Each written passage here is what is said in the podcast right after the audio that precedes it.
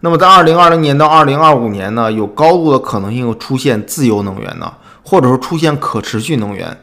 不过呢，这只是自由能源的雏形了。那么在二零二五年到二零三五年这十年期间，这个自由能源行业会高速发展。那么我的频道呢，主要是研究未解之谜啊、未来人呐，包括一些灵性的探索。如果喜欢我的频道的话，别忘了点击订阅我的频道和打开小铃铛哦。这样的话，我只要有一些新的视频，大家都可以收到通知。嗨，大家，我是今天又见面了。那么今天呢，我们继续来聊巴夏。这一期主要是讲巴夏曾经在二零一四年的时候。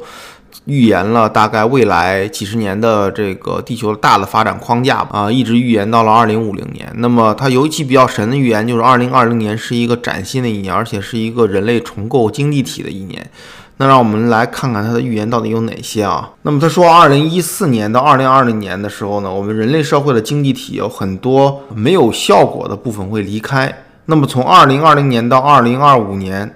再到二零三零年，人类将改造他们的经济系统，让这个经济系统更加简单、有效、容易。那么在二零二零年到二零二五年呢，有高度的可能性出现自由能源呢，或者说出现可持续能源。不过呢，这只是自由能源的雏形了。那么在二零二五年到二零三五年这十年期间，这个自由能源行业会高速发展。在二零二零年将进入一个新的时代，有点类似于我们人类的一九六零年那个太空竞赛的时代啊。那么二零二零年再次进入太空时代，应该是大概率的事情。现在目前来看呢，无论是美国的太空军和日本的这种太空部队的成立，还有就是 SpaceX 的多次的这种发射尝试和新的科技的发展，都看出现在二零二零年是一个崭新的一年了。那么他还预测二零二零年到二零三零年期间呢，会有很多发明创造啊。就会像这个雨后的这种小嫩芽一样，一个一个全发出来。那么，二零三零年到二零三三年这个时间窗口呢，对于外星生命的存在以及对于公然接触外星人的这样一个事实，大家都比较接受了。大规模公开接触外星人的时候呢，是二零三三年以后。那么，由于人们呢公然跟外星人接触，而且有频繁的接触，而且也成为了人类群体意识了。所以呢，二零五零年以后呢。啊，地球将作为人类的新成员加入到星际联邦。那么这里的星际联邦指的是一的法则里面 R A 提到那个星际联邦，也就是从二零五年开始呢，人类将要学会如何跟外星文明接触，如何跟外星文明交流，以及认真的学习我们的地球的远古历史，还有就是如何避免人类进入一个比较错误或者是畸形的方向，这都是需要学习的话题。那么到二零五零年的时候呢，海平面会一直上升。那么比现在的海平面高了三十五到五十英尺，也就是一个人大概是五到六英尺吧。那么也就是七到十个人的高度了。呃，换算下来最高也就是二十米左右。那么二零五零年海平面呢，这个时候就会达到最高点呢。从此以后海平面就会回落。那么人类社会将进入一个小的冰河时代。那么这个小的冰河时代并不是说会结冰啊，只能说是气温逐渐在降低。那么，二零二零年到二零二五年呢，我们的人类社会将确定亚特兰蒂斯的存在，主要是考古上有个重大发现，发现了一个神圣的记录啊，从此引导了人类进入一个新的探索的这个领域。那么，很多很多的这个历史将会被改写。那接下来呢，给大家介绍一下巴夏一些其他的一些言论呢和一些问答，也挺有意思的。那关于亚特兰蒂斯的一些资讯呢，那巴夏说，万圣节是亚特兰蒂斯毁灭前的一天的纪念日。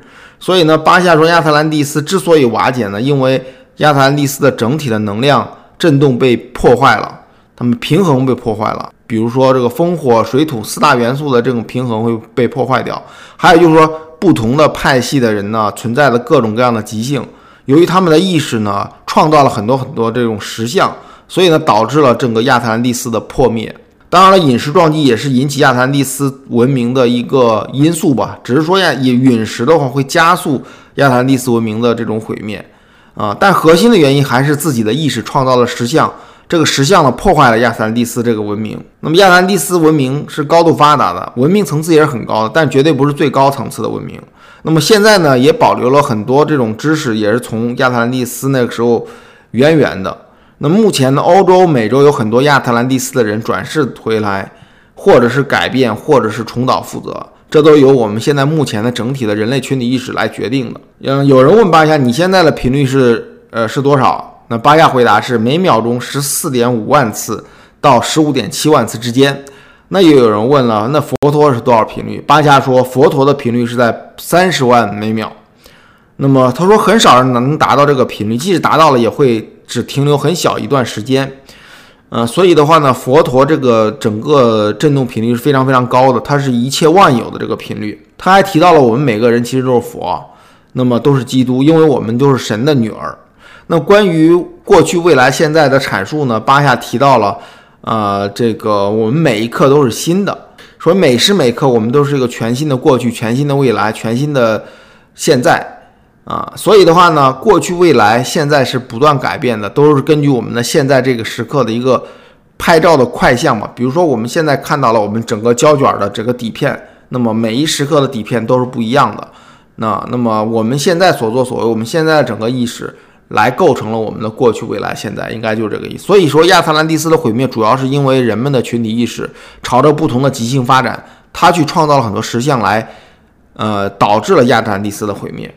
那还有人问呢？手机辐射对人体的危害是什么？白亚说，手机辐射呢和人体是不协调的频率，也就是说，可能是会至少没有益处吧。他说，如果要想协调，必须做到一个舒曼共振，也就是每秒钟七点八次的振动。曾经特斯拉其实有过方法，能够把任何的无线电电波协调到这个频率上，需要去研究特斯拉一些作品。那巴巴夏说，如果说我们的手机频率，包括我们所有的电子设备的频率，都能够跟七点八五赫兹这个频率协调的话呢，那么所有的频率将对人体无害。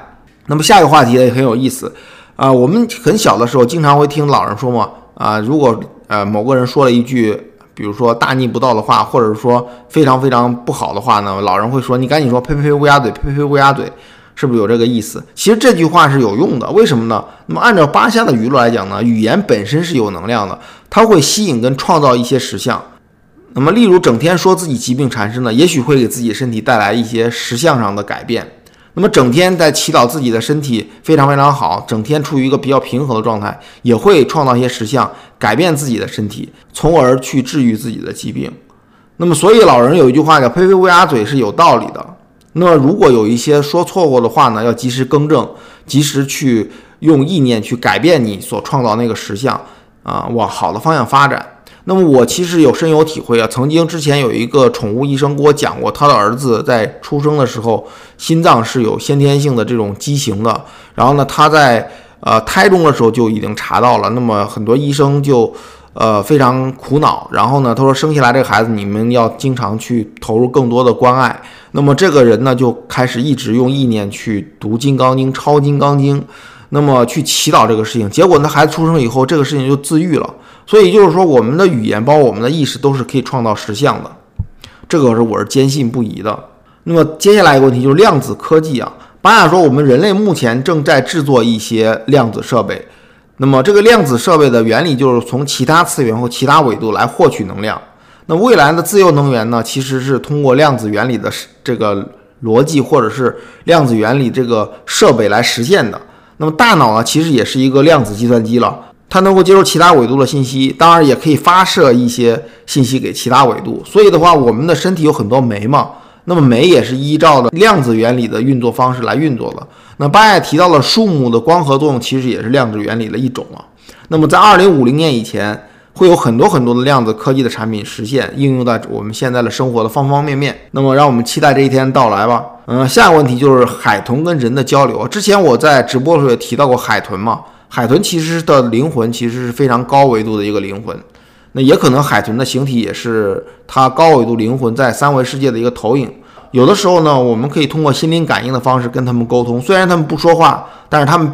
肯定能知道我们脑子里面在想什么，同时我们脑子里也知道海豚在想什么，这个是比较默契的事情。比如说，有一些人在跟巴夏沟通的时候，他提到过很多很多次跟海豚接触的经验，他很多事情没有说出口，或者很多事情说出口了，在很遥远地方的海豚，它能能够响应这个回应，这就是很神奇的地方。